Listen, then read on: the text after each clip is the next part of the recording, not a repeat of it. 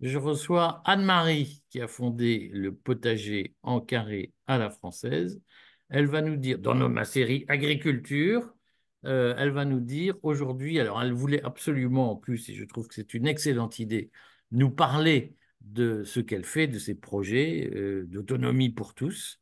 Est-ce que vous pouvez nous dire en deux mots qui vous êtes avant de nous parler du potager en carré à la française? Oui, donc euh, Anne-Marie Nagelesen. Euh, je me présente comme écrivain jardinier dans le sens où j'ai écrit trois livres sur ce que je pratique et sur la méthode de jardinage que j'ai euh, mise au point, qui s'appelle le potager en carré à la française et qui en effet permet l'autonomie à deux personnes avec 12 mètres carrés de surface cultivée. C'est absolument génial et ça répond en effet euh, bah, toutes les questions actuelles euh, de notre société par rapport euh, à la qualité de l'alimentation, à la hausse des prix. voilà. Bon, mais alors, le potager en carré à la française, ça se trouve où aujourd'hui et ça a quel statut? Alors, ma méthode est présentée par une association qui est une école de jardinage située à Chinon, en région centre.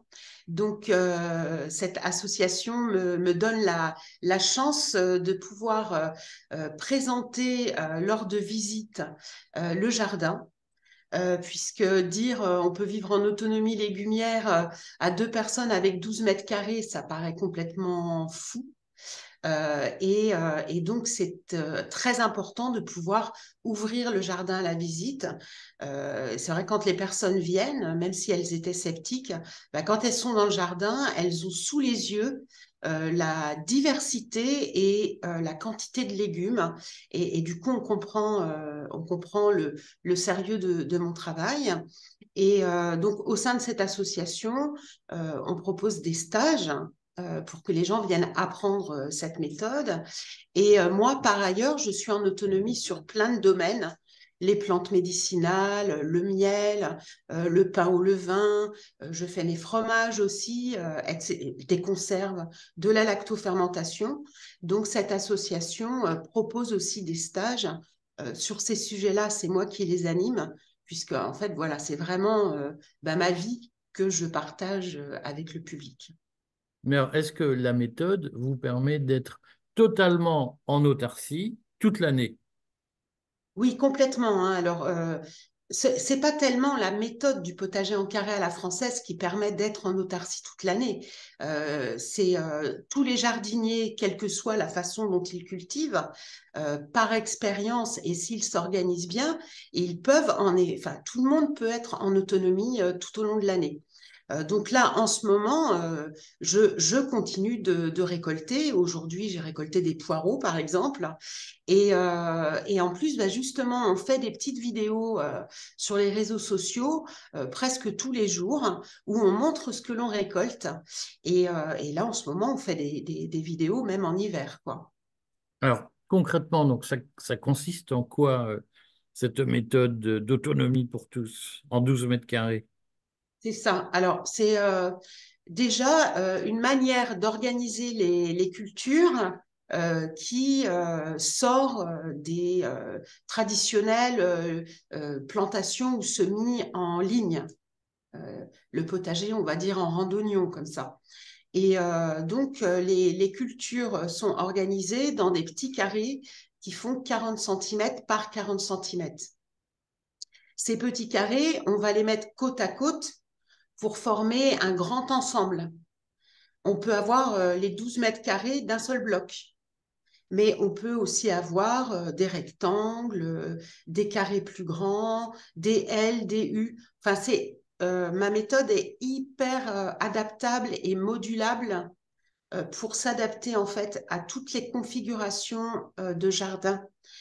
y compris pour des personnes, bah, par exemple, qui sont en ville et qui n'ont pas un grand terrain. Donc, dans, chacun des petits carrés de 40 cm, on va avoir un type de culture, que des salades, que des poireaux, que des choux, que des tomates, etc. Et donc, moi, tout mon travail, c'est une méthode sur laquelle maintenant je suis depuis euh, plus de 20 ans. Euh, tout mon travail, c'est de trouver sur ces 40 cm jusqu'où je peux optimiser l'espace en resserrant les légumes euh, au maximum, tout en étant dans le bien-être du légume. Euh, parce que sinon, il ne produit pas. Anne-Marie, c'est quoi le bien-être du légume? Le bien-être du légume, et eh oui. Là, on rentre dans le vivant euh, des végétaux. Donc, ça va déjà être le sol, donc, euh, la, manière dont on va préparer le sol, euh, et, ça, c'est, ça va être différent pour chaque légume.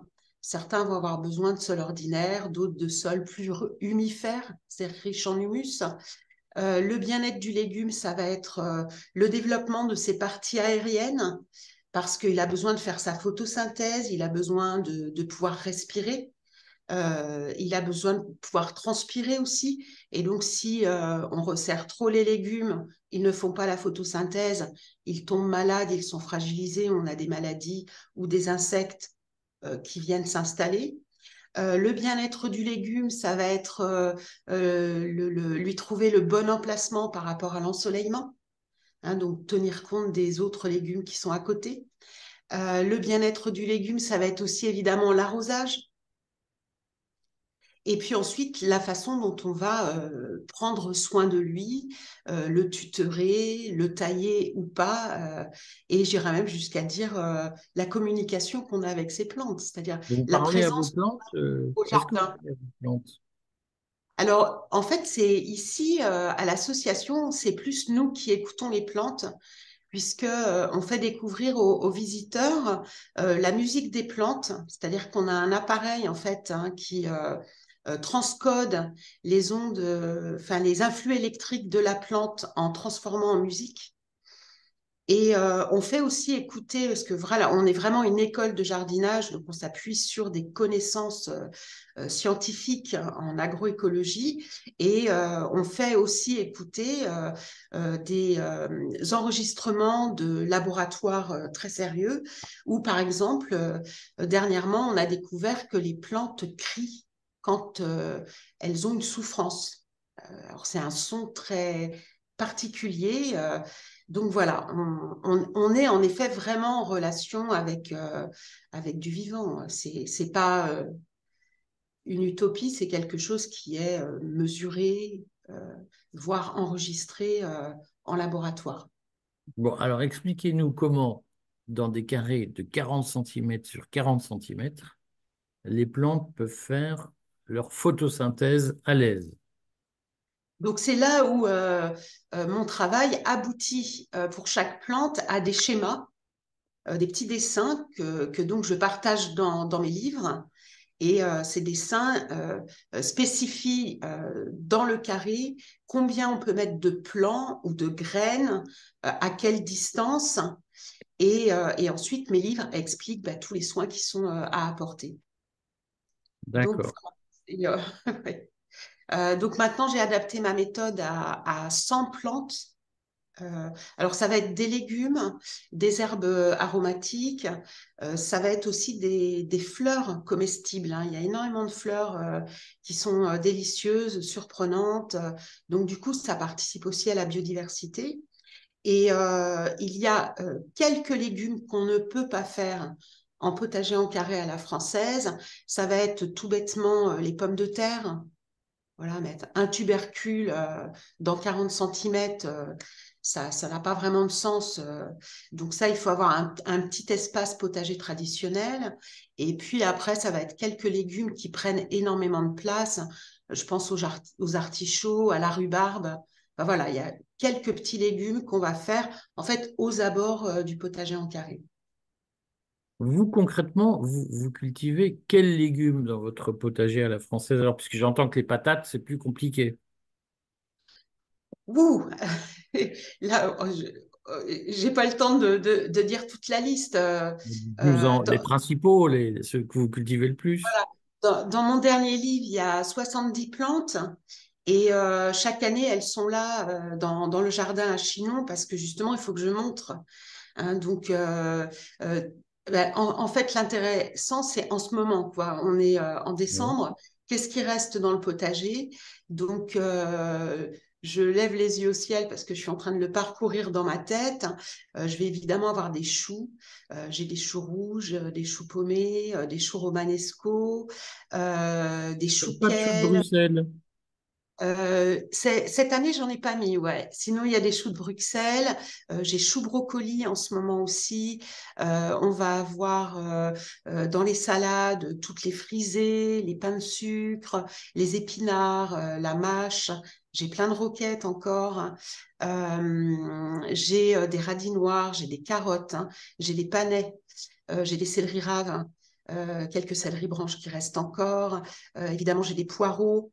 Euh, et puis, j'ai plein de légumes qui sont en train de pousser en ce moment pour l'année prochaine, comme des oignons, de l'ail, de l'échalote, des semis de fèves, de petits pois. Enfin, voilà.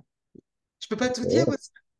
Non, non, mais c'est pour que les gens se, disent est-ce que je vais manger des, des, ou des patates ou de la courgette toute l'année ou est-ce qu'il y a un vrai, une vraie diversité pour, pour nourrir une famille de façon un peu, un peu agréable quoi? Oui, oui, complètement. Alors, il y a une vraie diversité. Euh, là, je viens de l'illustrer et on est au mois de décembre. Hein. Donc, on peut imaginer euh, au plein de la, belle saison, euh, à partir de mai jusqu'à fin octobre, bon, bah là, on a tout le panel, hein, des tomates, des courgettes, des concombres, etc., des aubergines, voilà. Et donc, c'est ça qui est vraiment intéressant, c'est qu'on est avec une grande diversité de légumes ou d'herbes aromatiques ou de fleurs, mais euh, euh, jamais en quantité euh, surréaliste. Comme on va faire en potager traditionnel en ligne, où on va avoir 30 salades, une rangée sans fin de, carottes ou, autres. Là, en fait, on, est avec des quantités suffisantes pour faire son marché régulièrement, en tout au long de l'année. Euh, et, aussi, donc, c'est très bon pour notre santé, puisqu'on a une alimentation extrêmement euh, variée. Hein, on n'a pas, voilà, je dirais, 10, légumes euh, uniques dans l'année, mais on peut en avoir 70, quoi. Concrètement, vous, ça veut dire que vous n'allez plus faire vos courses au, supermarché ou à l'hypermarché? Vous, êtes, vous, ne nous, je vois que vous ne faites pas de protéines animales. Euh, mais donc, pour tout ce qui concerne les, légumes, vous êtes autosuffisante toute l'année. Oui, oui, alors moi complètement, hein, ça va faire 15 euh, ans maintenant que je suis en autonomie légumière euh, toute l'année. je voilà, c'est je vais plus au supermarché ou au marché pour, pour ces denrées-là, en sachant d'autant plus que ça que je fais mon pain, je fais mes fromages, je fais mon miel, euh, et puis, il y a toute la partie euh, conservation, euh, lactofermentation qui fait que quand il y a des moments de, creux au potager, ben, on a un stock qui permet en effet d'être complètement en autonomie. Mais alors, ce qui est, intéressant, c'est que, en effet, quand les personnes viennent ici en stage, pour apprendre le potager en carré à la française, j'ai ensuite, on a un club dans lequel on se retrouve c'est euh, un canal qui est sur euh, Telegram. Et, donc, moi, j'ai ce retour des personnes qui pratiquent ma méthode et, et qui, bah, qui valident qu'elles-mêmes sont en autonomie légumière.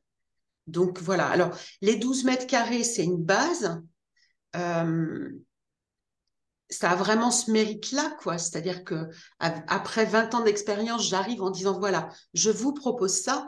Après ces 12 mètres carrés, il y a des personnes, c'est trop. Elles me disent mais euh, voilà, on est obligé de donner des légumes. Et puis il y a d'autres personnes, ça va pas être assez. Mais voilà, il faut bien au moins une base pour euh, commencer, quoi. Alors vous, à la base, est-ce que vous étiez paysanne? Est-ce que vous veniez d'une famille où vous avez appris à, à cultiver la terre un peu ou est-ce que vous avez tout découvert un jour et vous avez tout appris? Alors, euh, bon, moi, j'ai 56 ans maintenant. Euh, je viens d'une famille, euh, parce qu'il n'y a pas beaucoup de générations, les gens étaient encore en autonomie, hein, il ne faut pas l'oublier, hein, même dans les années 1970-1980. c'est pas si vieux que ça. Donc, moi, en effet, je, je viens d'une famille où on avait le potager, la basse-cour, un poule, lapin, pigeon, où on avait dans la famille une ferme où on tuait le cochon, on faisait les rillettes, les saucisses, etc. C'était où dans la, dans la Loire aussi? Pas sur les bords de Loire? Non, non, enfin juste un peu au nord, c'est dans la, dans la Sarthe. Euh, mais c'est vrai que étant gamine, je voyais ça de, de loin. C'était pas forcément ce qui m'emballait le plus, mais euh, euh, il, n'empêche que je le vivais quoi quand même. Donc d'où l'importance de la pédagogie et de la transmission qu'on retrouve d'ailleurs là actuellement hein, au niveau du jardin. Et puis alors pour moi, je, je, je, suis d'une famille d'épicuriens. on adorait manger. Et à 20 ans, j'ai d'avoir euh, euh, des légumes euh, de qualité à cuisiner. Et, donc, rapidement, vers l'âge de 27 ans, je me suis mise à faire mon premier potager traditionnel en ligne et jusqu'à tomber dans cette histoire des, carrés et puis du coup à faire, ma méthode.